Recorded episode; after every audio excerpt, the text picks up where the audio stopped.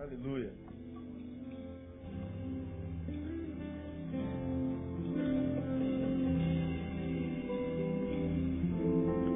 Abra sua Bíblia, amado, no Salmo de número 30. Quero deixar uma, uma reflexão com os irmãos essa manhã, essa noite.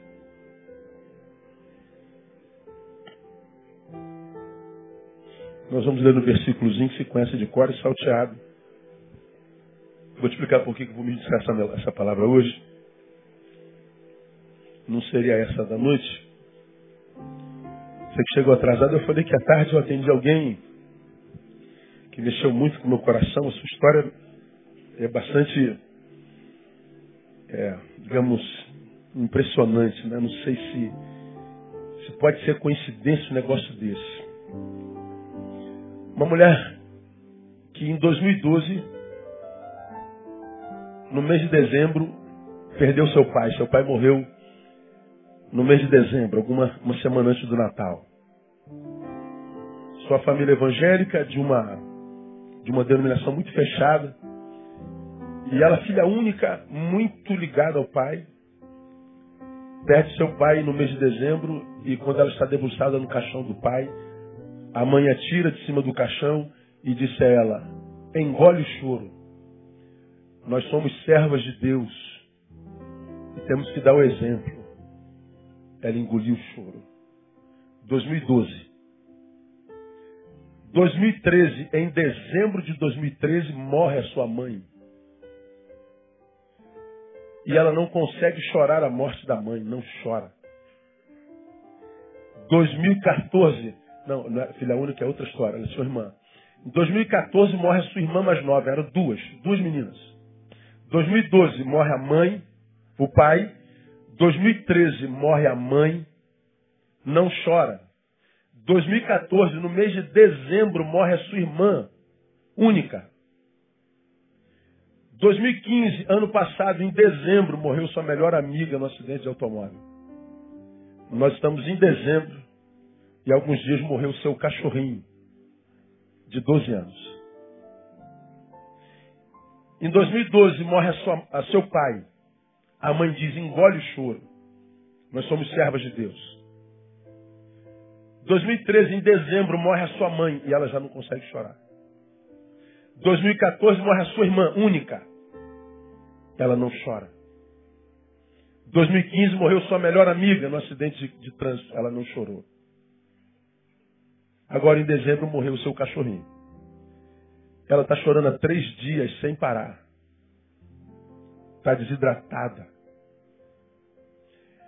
Acaba de ouvir um sermão meu ela consegue meu telefone e liga e pede ajuda. Por que, que ela pede ajuda? Porque ela não entende por que está chorando há tanto tempo pela morte de um cachorro. O que, que a faz sofrer hoje? O fato de chorar? Não. A culpa por estar chorando. Ela está chorando há três dias. Aí eu pergunto a você, ah, por que, que ela está chorando tanto? Se a morte, pretensamente, desse dezembro é a menor de todas. É de um cachorro. Alguém arrisca? É simples. Hã? Acumulado. Ela está pondo para fora nessa semana, ela desidratou.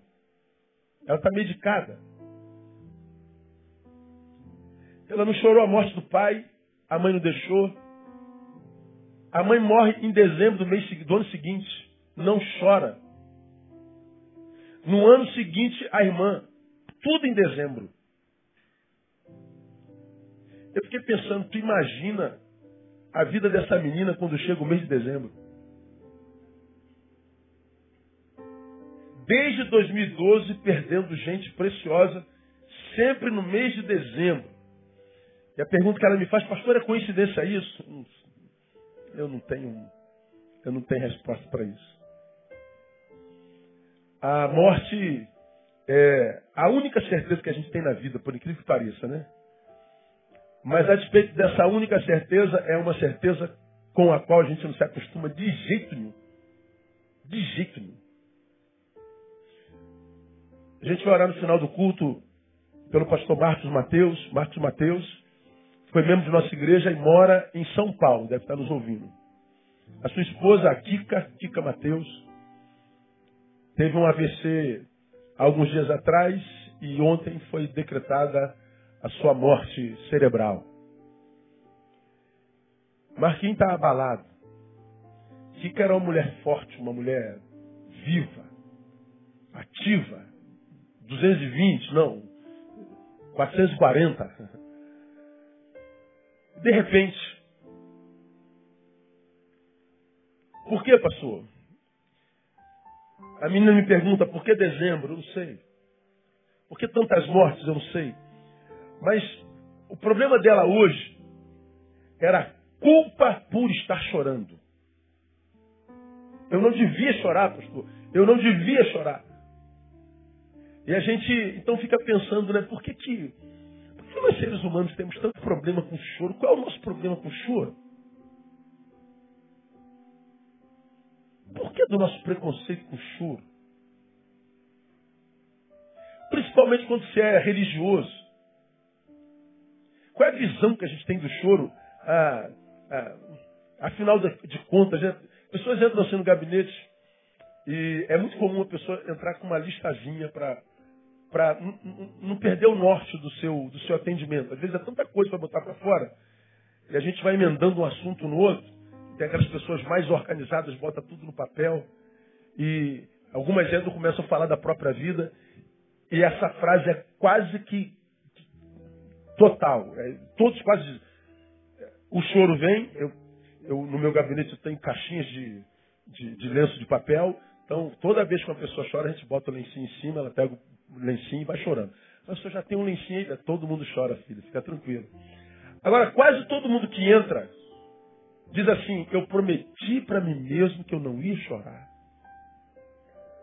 Eu jurei para mim que eu não ia chorar. E eu fico perguntando: por que não? Qual é o problema com o choro? Nós somos uma geração, que é da minha geração, um pouquinho antes, um pouquinho depois, que a gente ouvia nossos pais dizendo, quando a gente homem, né? Para de chorar! Para de chorar. Por quê? Porque homem não chora. Da onde que nossos pais tiraram isso? E a gente cresceu com esse negócio, para de chorar. Se a gente brigasse na rua, chegasse em casa chorando, o que, que ia acontecer com a gente? Apanhava de novo. Não podia chorar. Esse preconceito contra o choro. Ela perdeu o pai e mãe, perdeu a irmã, a melhor amiga e o melhor amigo, que é o cãozinho e está se sentindo culpada porque está chorando. Ela está medicada, ela está doente, ela está afastada do trabalho. Mas qual é o problema dela? Culpa por estar chorando. Está me ouvindo? Falei, ouve hoje a palavra que eu, eu vou pedir a Deus para ministrar no teu coração. A gente não entendeu a questão do choro até hoje. Não chore, eu não vou chorar. Eu prometi para mim mesmo que eu não vou chorar. Eu, eu, eu, eu, quando choro me sinto, me sinto frouxo, me sinto fraco. Mas por quê?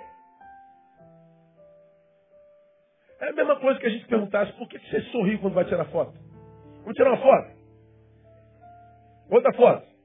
Por que tem que tirar foto sorrindo? Ah, porque foto fica mais, sorrindo fica mais bonito, né, pastor? Fica mais bonito. Pois é, então deve vir daí, se foto, se sorrindo, fica bonito, chorando como a gente fica. Feio. Como a gente quer preservar a imagem, a gente não chora. Por que não chora? Fica feio por dentro. E às vezes fica tão feio dentro que você não consegue nunca mais melhorar do lado de fora. Porque a Bíblia diz que o coração alegre faz o quê?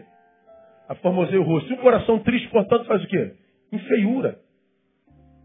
Por que, que nós temos esse preconceito com choro? Quando a gente lembra do que Shakespeare, por exemplo, falou sobre choro, olha o que ele disse aqui. Chorar é diminuir a profundidade da dor. Quando a gente chora, melhora ou não melhora, gente? Fala a verdade. Melhora e muito.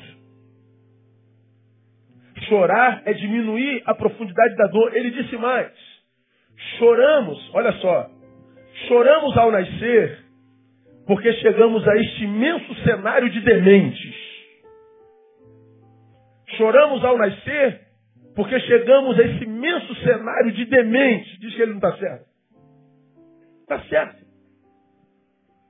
Então chorar ameniza a profundidade da dor. Carlos Drummond de Andrade, ele disse outra coisa sobre o choro. Ele disse para si mesmo, um dia desses eu separo um tempinho e ponho em dia todos os choros que não tenho tido tempo para chorar. Ele está dizendo, estou tão ocupado que eu não tenho tempo para chorar, mas eu preciso parar, eu preciso arrumar um lugar na minha agenda, um, um tempo, um canto, para eu pôr para fora esse choro que eu não tenho podido chorar. E por que, que ele tem que pôr para fora o choro? Ter alguma razão.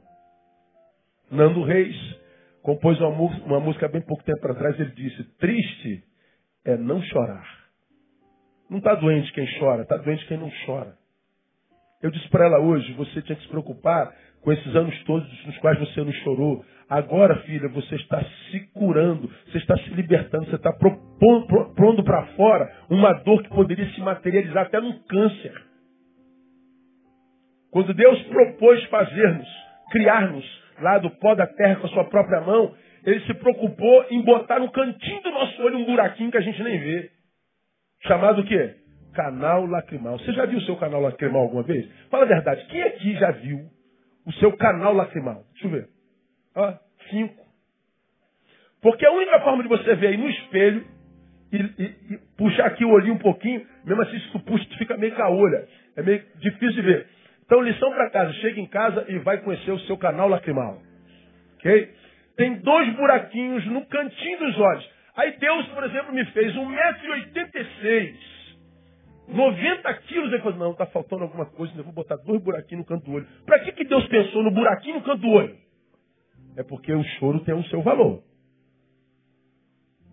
Por que, que ele pensou no fato de quando nossas emoções estiverem abaladas, essa, esse corpo físico produzisse água?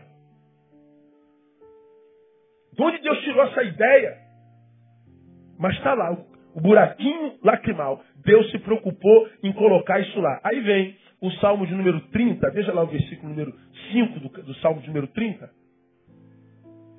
Salmo 30, verso 5, a parte B, diz assim, ó, o todo dele diz assim, porque a sua ira dura só um momento, no seu favor está a vida. Aí o restante do versículo, o choro pode durar uma noite, pela manhã, porém, vem o cântico de júbilo. Vamos ler juntos, está aqui em cima de mim, ó, só a parte B. O choro pode durar uma noite. Pela manhã, porém, vem o cântico de júbilo. Mais uma vez.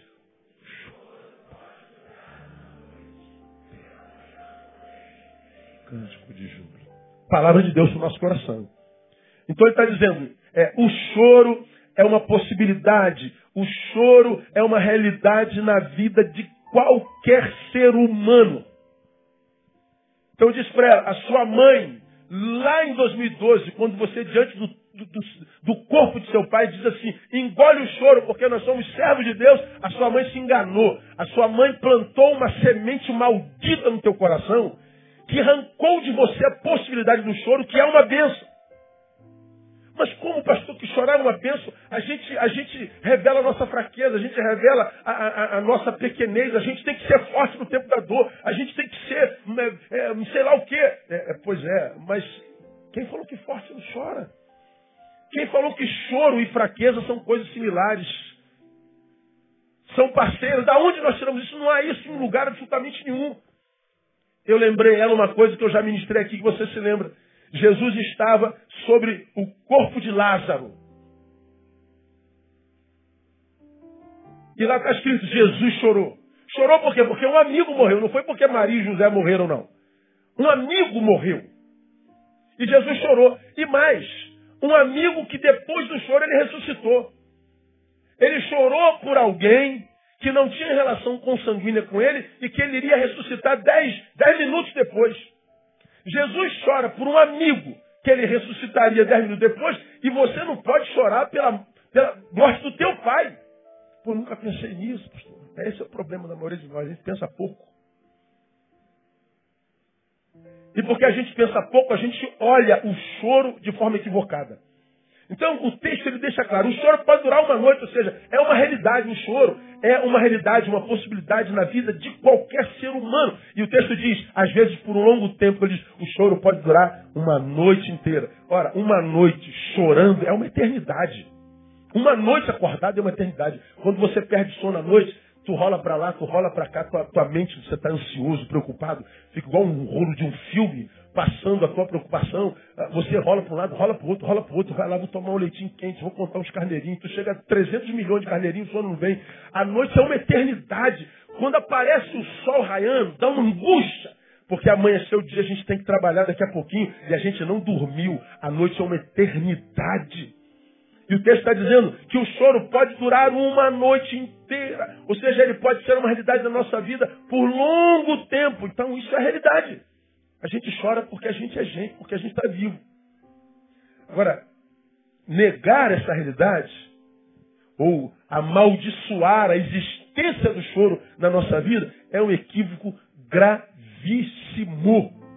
Isso não é um equívoco bobo, é grave. Porque a Bíblia diz, está lá em Eclesiastes capítulo 3, que há tempo de sorrir e há tempo de quê? De chorar. Então por que, que a gente chora e sente culpa? Por que, que a gente chora e se sente menor? Por que, que a gente chora e chora porque está chorando? Qual o problema da gente com choro? Quantos passando por angústias, aquelas, aquelas que, que, que a gente quase pega ela de tão densa que ela é, momentos ruins na vida, e você se sente sensível. Às vezes tu está andando sozinho, pensando no teu problema, tu começa a chorar, aí tu enxuga a lágrima e fala, não, não vou chorar, eu não vou chorar. E às vezes a lágrima é o teu único refúgio. É o que a vida te deu para você se aliviar. Porque muitas vezes nós não temos em quem confiar. Com quem que você vai abrir isso que está aí te fazendo chorar? Quem que você confia para abrir e descansar? Na certeza de que ninguém além dele saberá. Quem que, que tem alguém assim na vida? São hoje, é raro.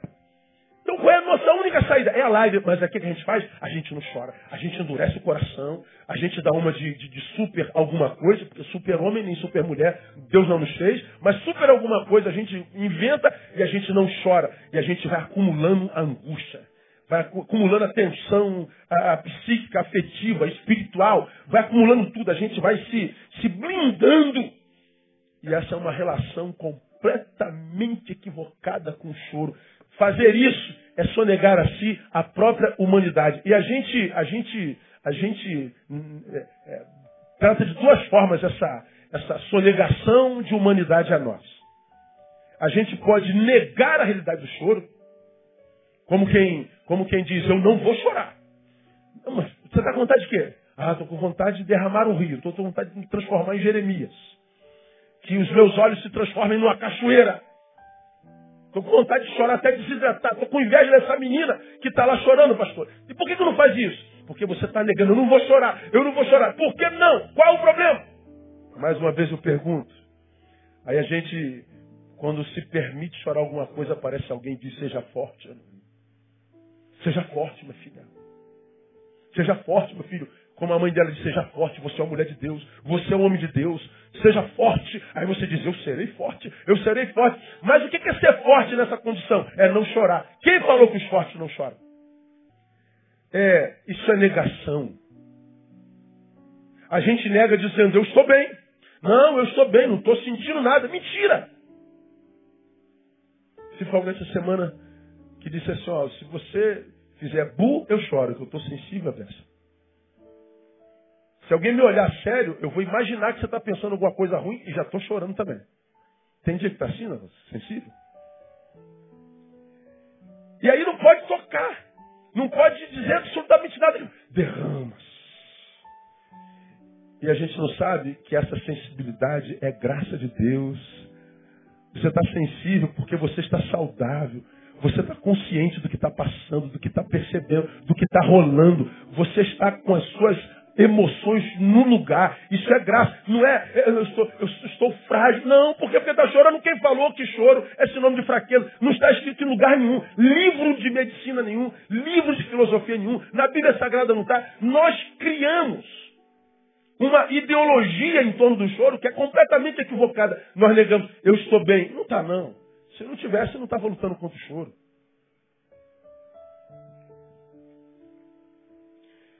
Eu estou bem, eu não estou sentindo nada. Se você não está sentindo nada, então você está doente. Porque você já me viu é, falar aqui, existe uma, ah, você vai se lembrar dela, uma doença que às vezes pega nosso corpo, em alguma área, E a gente não sente mais dor ali.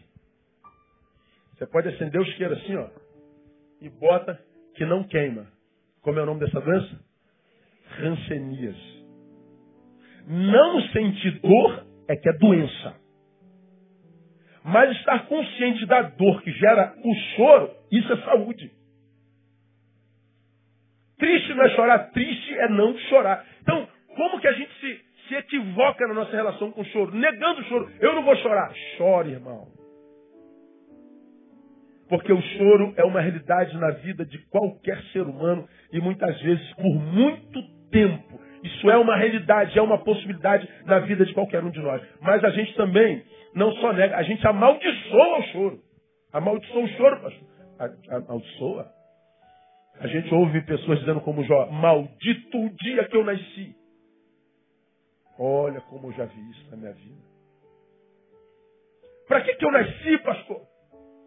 Eu não pedi para nascer. A minha vida é uma desgraça. Maldito o dia que eu nasci. Eu falei, mas por que, que o dia que você nasceu é maldito?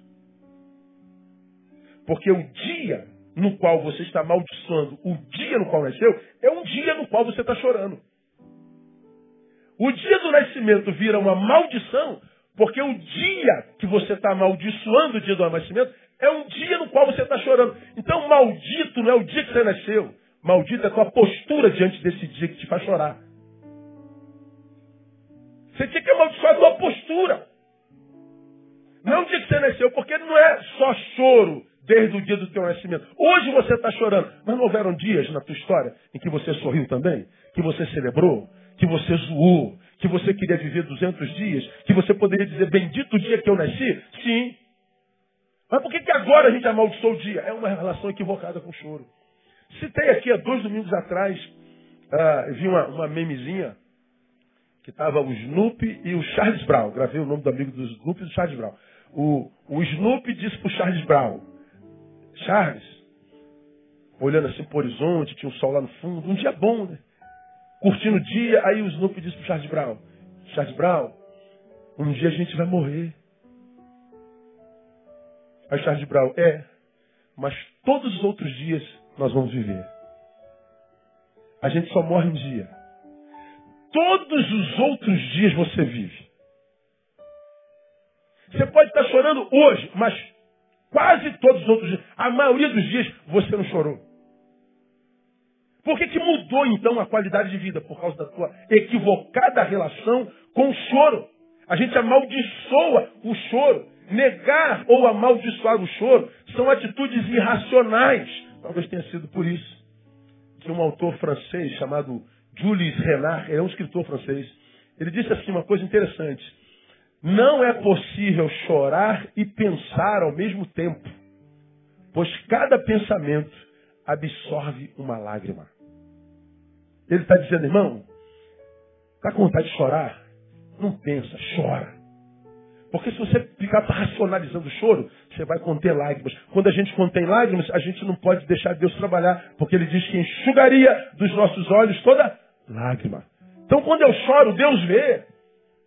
Deus está vendo que a minha humanidade está saudável. Se produz choro, essa humanidade saudável está sentindo dor. Então a Bíblia diz que Deus vem e abençoa o seu servo que chora, porque ele não sonegou a si a sua própria humanidade. Deus nos fez assim e nos planejou com esses tais buraquinhos no canto dos olhos chamados canais lacrimais. Então, meu irmão, minha irmã, você que está aí me ouvindo, ah, chora, minha irmã, e não sinta a menor culpa por isso. Porque o choro é uma benção. Lamentavelmente, como nós somos uma geração é, é, exibicionista, né? nós somos aquela geração que você ouviu falar que trocou a ética pela estética. E a marca da estética é o exibicionismo. Então a gente quer exibir sempre a nossa melhor parte. Nós queremos exibir só a imagem da vitória. Nós queremos ser um símbolo de superação e, portanto, nessa, nessa, nessa identidade exibicionista, que é símbolo de superação, não cabe o choro, porque o choro nos diminui. Aí nós vamos sonegando a nós, a humanidade, e na verdade nós estamos abraçando a hipocrisia como realidade existencial. Deus não pode ser Deus de hipócritas.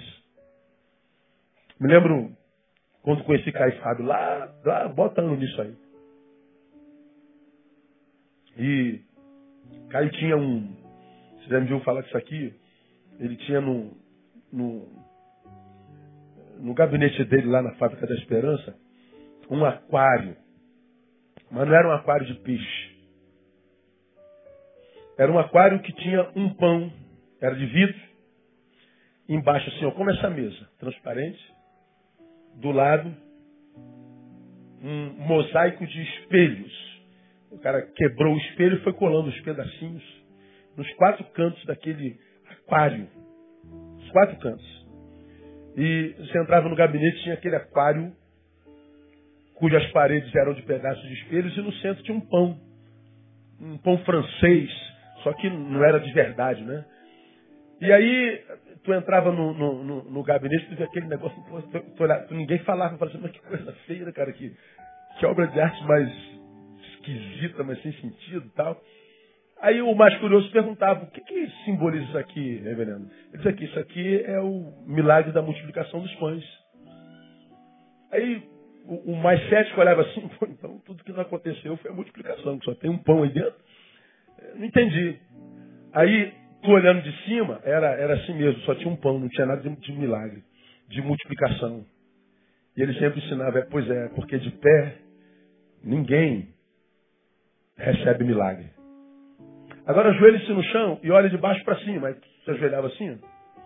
Aí olhava pelo vidro do fundo transparente, olhava o pão assim de baixo para cima. Aquele pão era refletido naqueles milhares de pedacinhos de espelhos. De baixo para cima, você via milhares de pães. De pé, ninguém vê milagre, só se vê milagre de joelhos. Ninguém vê milagre de pé, só se vê milagre quebrantado. Quando nós só negamos o choro, o quebrantamento, quando nós só negamos a nós a humanidade por uma visão equivocada com o choro, nós estamos impedindo milagres de acontecer em nós. Quando esse espírito de soberba disfarçado de vitorioso nos, nos, nos, nos abate, nós somos abatidos pela soberba e caímos para cima. Caímos de pé. Lá na PQD, a gente aprende já nos primeiros dias da Brigada Paraquedista. PQD já cai de pé. PQD quando cai, já cai de pé. E a gente, PQD, tudo marrento. Naquela época, 84, 85, década de 80, PQD tinha que ter 1,70m. Hoje tem 1,38m, já é PQD. Mas antigamente, cara tinha 1,70m, só havia aqueles PQDzão. E, e, e, e PQD já cai de pé. E PQD andava marrento. Pois é, é cai de pé, mas está caído. Muitas vezes a lágrima vem para nos quebrantar mesmo, para nos lembrar quem a gente é. A lágrima talvez seja o escape que Deus te deu para você suportar isso pelo que você está passando e tem que passar sozinho, tem que passar sozinha, porque os homens não são mais confiáveis e a gente só nega a gente o choro. O choro é uma possibilidade uma, na vida de qualquer ser humano. Você está entendendo até aqui? Amém ou não amém? Então você precisa chorar. Ó, eu falo como quem sabe o que é difícil você chorar. Eu estou louvando a Deus pela minha velhice, porque minha velhice está me fazendo mais sensível. Antigamente, para eu chorar, brigada para que já falei da brigada para que marrento. Eu fiz montanha, fiz selva, fiz tudo que você imagina naquela coisa. A gente vai endurecendo, já tem a natureza, né? Sou de agosto, né? Quem acredita não é o nosso caso, né? O, o quem nasce em agosto é leão, né, cara? É, o cara é, é então, isso, nada disso existe, meu irmão. Então, ah, então já tem essas coisas de natureza tal. E aí tu não chora. Não costuma ter medo de nada, não teme nada e, e tal. E a gente vai ficando duro mesmo. Mas a Bíblia diz que o choro é uma realidade. E se o tempo na tua vida é de chorar, irmão, não entra numa de negar isso indo para baile para sorrir. Porque você só está se fazendo mal. Se o dia de chorar, não inventa festa. Se retire e chore. Há muita gente, por exemplo, bom, hoje os casamentos não param mais, né? É, virou uma epidemia. As pessoas saem de uma relação muito feridas e não vivem um luto. Se acabou uma relação de tantos anos, não tem como sair disso sem dor. Retire-se e chore. Mas alguns com a relação equivocada com choro se dão a um novo relacionamento. Aquele novo relacionamento se torna salvador, se torna uma ilha. que te salvou daquele mar de lágrimas e de dores que estavam querendo te matar. Como essa ilha é o que salvou a tua vida nesse momento de dor, então você imagina que encontrou agora o teu Deus. O homem e a mulher da tua vida. O que você não sabe é que só o é porque a dor estava te matando. E ele te livrou dessa dor temporariamente. Só que quando a dor foi esquecida por causa do prazer da nova relação, você vai perceber que o poder da nova relação também arrefece. Porque ele que foi a tua cura, uma vez curada, já não te serve para mais nada. Você já me falou sobre isso aqui. Você está sentindo muita dor, encontrou a Neusaldina. A Neusaldina acabou com a tua dor de cabeça. Aí alguém sempre pensa assim, pô, mas não é a relação mais perfeita, pastor? Da dor de cabeça com a Neusaldina? Tem casamento mais perfeito? Não, não tem não. Porque se você é dor de cabeça e ele é Neusaldina, se você encontrou a tua dor de cabeça, acabou, não acabou? Para que serve a Neusaldina agora? Para mais nada. Eu não curo uma dor produzida por um relacionamento com um novo relacionamento. Porque quando você usa alguém para curar a tua dor, você diminui aquele alguém com quem você se relaciona agora. Ele está sendo bom para você, mas você não pode dar a ele o que ele também merece. Então está construindo um novo fracasso. E o novo fracasso na nova relação é fracasso por quê? Porque ele não presta você não presta. Não, às vezes os dois são anjos. Mas você não viveu luto. Você sonegou a você o luto, portanto, a humanidade. Você não pôs para fora. Você não se desintoxicou. Você não está pura. Você não está livre de novo para uma nova relação, para novas construções. Porque se não se permitiu o choro. E o choro existe exatamente para isso. Para a gente pôr para fora. O choro é libertação. Não se sonegue isso. Vamos para a segunda parte última. Se o choro é uma possibilidade, uma realidade em vida de qualquer ser humano, então nós temos que chorar. Só que nós temos que aprender a chorar certo. E se você se lembra, não tem como esquecer disso. Chorar certo, tem jeito de chorar, pastor? Não é só deixar as lágrimas rolarem? Não. Essa é ação biológica. Se fechar o olho, chora. Nós temos um amigo que ele fala assim, eu choro quando eu quiser. Ele fecha o olho aqui, ó. E ele desce as lágrimas. Rapaz, você está na Globo, na novela das nove. Como é que pode? Ah, é, ah, mas pô, isso é fácil. Pô, fácil. Tenta chorar. Chora aí, irmão.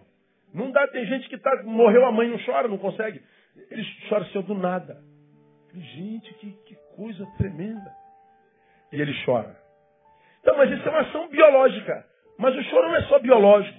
Alguma coisa afetiva, alguma coisa emocional afetou o biológico que fez com que esse biológico chorasse. Então é mais do que uma ação biológica, ela vai além. Então a gente precisa aprender a chorar certo. Né? E o texto que nós acabamos de ler nos ensina. O choro pode durar uma noite, pela manhã, porém, vem o cântico de júbilo. Como é que a gente, então, pastor, chora certo? Primeiro, chora-se certo quando a gente chora com esperança. Chorar certo é chorar com esperança. Como que é chorar por esperança? Bom, o choro pode durar uma noite, mas depois de toda a noite tem uma manhã, não tem? O texto está dizendo, o choro pode durar uma noite, mas pela manhã vem um cântico de júbilo. Então eu choro, porque eu estou consciente da dor que o produz. Produz o choro. Eu choro pela consciência da minha perda, como no caso dessa irmã. Eu choro pela, pela, pela sensibilidade com relação à dor de quem quer que seja. Eu estou chorando pela consciência do que me aconteceu. Mas eu choro com esperança. Por quê? Porque se o choro dura uma noite, pela manhã vem o canto de júbilo. Ou seja, todo choro tem prazo de validade. Então eu choro sim, eu choro com esperança. A gente muitas vezes chora porque teve uma perda e a minha vida acabou. Não acabou não, irmão. Não é você quem determina se sua vida acabou. Se você chora porque acabou o teu casamento, que acabou foi teu casamento, não foi tua vida. Se você chora porque perdeu a amizade, que acabou foi a amizade, não foi a vida. Você está chorando porque perdeu o emprego, que acabou foi tua vida profissional temporariamente, não foi tua vida. Você chora porque está com uma enfermidade grave, o que acabou temporariamente foi a tua saúde, não foi tua vida. Então chora certo. Chora sem coitadismo. Chora sem se diminuir. Chora sem se achar menor do que, que de fato já é. Chora porque teve uma perda, teve uma, uma, uma um, um, momento ruim na vida, mas a, a vida continua. O choro é um período da vida que rouba de nós a tal da alegria que a gente tanto busca. Mas a vida continua. Então, eu choro com esperança. Eu choro porque eu sei que esse choro não vai durar para sempre. Uma manhã vai brotar mais cedo ou mais tarde. Eu não sei quantas horas ou quantos dias essa noite durará. Mas uma nora, amanhã vem na minha vida de novo, no nome de Jesus. Ah, vem. Não tem como viver noite a vida inteira. Por que, que eu choro com esperança? Porque há uma palavra na Bíblia, a palavra de Jesus que diz: Bem-aventurados os que choram. Por que, que os que choram são bem-aventurados? Porque eles serão consolados. Jesus, quando foi assunto aos céus, ele disse que não nos deixaria órfãos, mas nos enviaria quem? O Consolador. Por que tantos de nós, temos Jesus e temos, portanto, o Consolador, o Espírito Santo, parece que vivemos um tempo onde o fracasso na vida é crônico, onde a dor é crônica, onde a derrota é crônica. Parece que a gente foi um, um equívoco da natureza, parece que Deus se equivocou com a gente.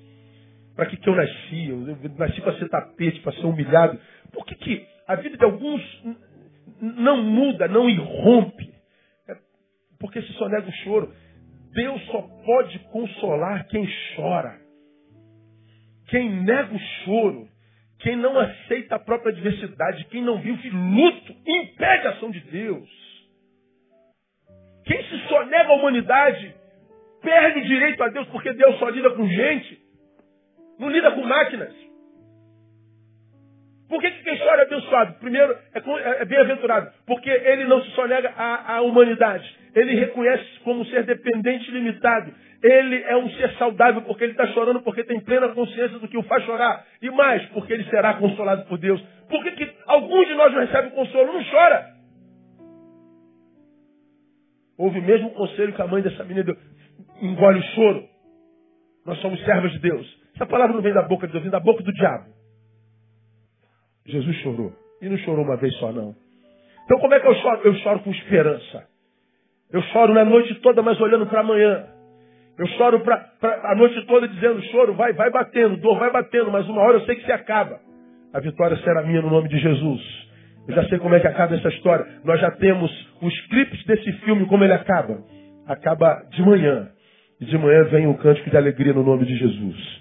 Como é que a gente chora? Eu choro com gratidão, não só com esperança. Isto é, não olhar apenas para o que produz o choro, mas olhar principalmente para aquele que vai enviar o consolo. Então, uma coisa é chorar sozinho, outra coisa é chorar na presença daquele que pode nos consolar, daquele na presença daquele que vai enxugar o nosso, o nosso, a nossa lágrima todo dia. Então, uma coisa é passar por uma tempestade num barco sem Jesus, outra coisa é passar uma tempestade no barco com Jesus presente. É diferente. A gente está no nosso mar e esse mar está encapelado. O nosso barco é pequenininho no meio desse oceano que quer nos engolir, nos tragar. Mas a gente sabe que num barquinho que nós somos, Jesus está lá. Às vezes parece que ele está dormindo, como os discípulos daquele barco, que acordaram a Jesus. Jesus não se te dá que morremos, morramos. O senhor não vê que o nosso, nosso barco está aí na pique, nós estamos fazendo tudo. O senhor está aí dormindo como preguiçoso. Não, Jesus sabe o que é está fazendo. Você já aprendeu aqui que para os discípulos o sono de Jesus era ausência de preocupação com eles. Porque para eles fé é fé para fazer o mar se acalmar e o vento cessar. Para Jesus, fé é fé para não permitir que tempestade nenhuma nos acorde.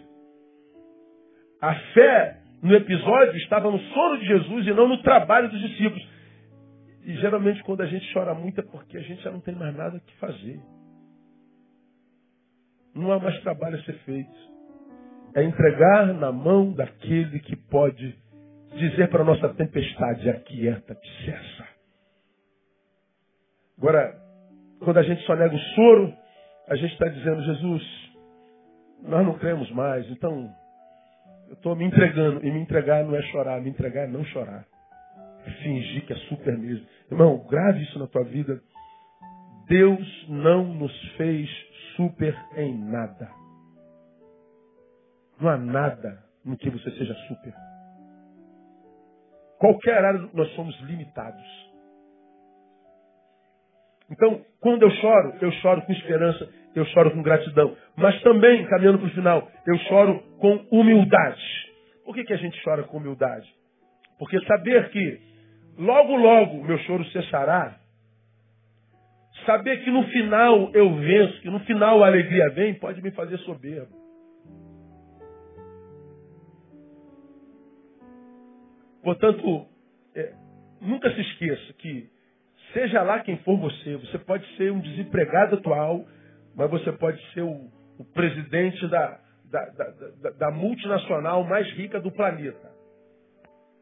Não importa quem seja você, a, a dor te alcançou. A razão para chorar está aí. Ou seja, você é de carne e osso. Seja humilde. Para com essa soberba, passa, para, para com essa visão equivocada a respeito de você. Para de achar que é mais do que os outros, porque tem mais do que os outros. Ah, chora com humildade. A Bíblia diz que quem é humilde também Deus exalta. Bem-aventurados os humildes de espírito, porque eles serão, exal serão exaltados. Então, ah, eu choro com esperança, eu choro com gratidão, eu choro com humildade, eu choro certo que eu não faço é me sonegar a humanidade que está passível e possível diante do choro. Então, minha irmã, eu queria, eu queria ministrar aqui no seu coração. Bota aqui para mim, Ana, essa, essa, essa, essa imagem aqui. Certamente você está me vendo aí onde você está. Não tem a menor dúvida que você esteja aí. É, se você está chorando três dias, chore mais três. Isso é o que está aí. E mais três. E chore. E acredita, que o Deus que está vendo o teu choro vai enxugar cada lágrima tua e no lugar da tua vergonha, Ele vai te dar dupla honra no nome de Jesus. Vamos aplaudir o Senhor pela vida dessa irmã e nossa também. Viva a tua crise em paz. Viva a tua crise em paz. Tô mal sim, dá licença. Estou mal e não vou me sentir mal porque estou mal. Estou mal e não vou sentir culpa de estar mal. Porque mais do que a maldade que a gente sente, é a culpa de estar sentindo tal maldade. Tal maldade. Então, se eu admito choro, se eu aprendo a chorar certo, então se cumpre na nossa vida a palavra de Jesus. Bem-aventurados que choram, porque eles serão consolados. Então, a minha oração, amado, sincera, é que Deus possa consolar a você que está aqui e que está passando um momento ruim na vida, não só nega o choro a você não. Todos passam por esse momento. E uma das coisas que fazem a gente sofrer é a gente muitas vezes olhar para o lado e achar que só a gente passa por esses momentos ruins, né? A gente olha, parece que ninguém está com problema. Como eu sempre digo, você passa pelos feios, está todo mundo feliz. Todo casal está vivendo um momento bacana, só o teu casamento está em crise. Todo mundo com grana, jantando fora. Só você está duro. Só o teu salário não dá.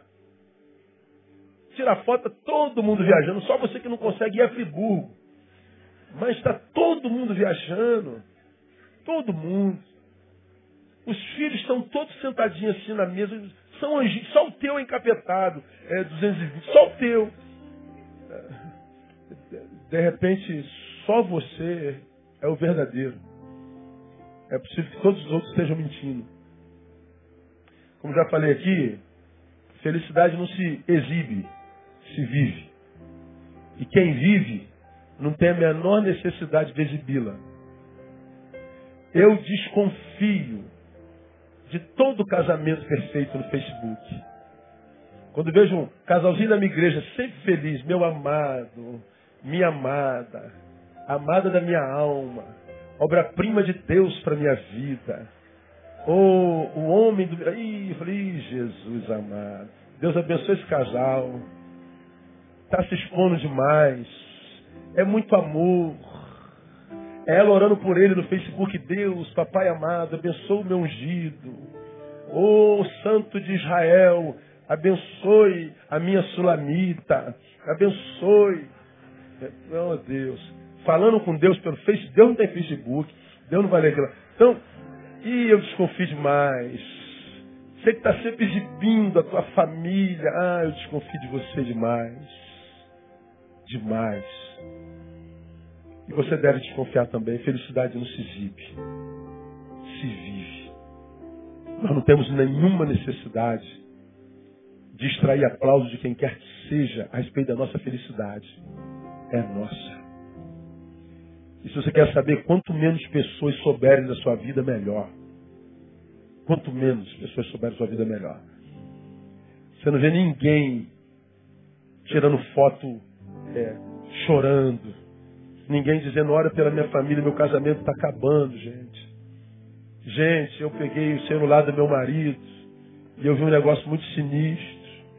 Gente, orem por mim, porque minha esposa botou senha no celular. Já viu isso alguma vez? Não. Irmãos, olhem pelo meu filho, ficou reprovado três vezes. Terceiro ano que ele fica reprovado. Ninguém bota isso. Mas o filho dele, a filha dela, é assim. Um anjo encarnado. É o Gabriel 2. E a Teresa de Calcutá 2. Mentira. Há choro na vida também. Na vida real, quando a cortina fecha, nem sempre a frase é e ambos viveram felizes para sempre. Às vezes é choro e ranger de dentes. A vida não é tão bonita como nos filmes. A vida é um pouquinho mais dura. E feliz não é o que chora, o que não chora. Feliz é o que chora certo. Feliz é o que sabe que esse choro não vai durar para sempre. A alegria vem pela manhã. E quando a alegria vem, a gente também sabe que ela não é para sempre. A gente vai chorar de novo. Essa não foi a primeira dor, nem vai ser a última. Outras virão, mas eu já sei chorar. E eu sei que eu choro com alguém que está no meu barco dizendo, ainda que o mar pareça intransponível, alguém que cuja palavra da boca, uma palavra só, muda o curso do meu barco, o curso da minha vida. E o nome dele é Jesus de Nazaré. Vamos chorar, mas vamos chorar com, com certo. Inclusive quando a gente estiver chorando de alegria, porque Ele enxugará dos nossos olhos toda lágrima, e louvado seja o nome do Senhor. Talvez essa chuva que cai seja Deus dizendo: Valeu, meu filho. Estou derramando umas lágrimas aí sobre vocês, uma aguinha, para que eles saiam daqui debaixo de água, para que aprendam, tem que chorar.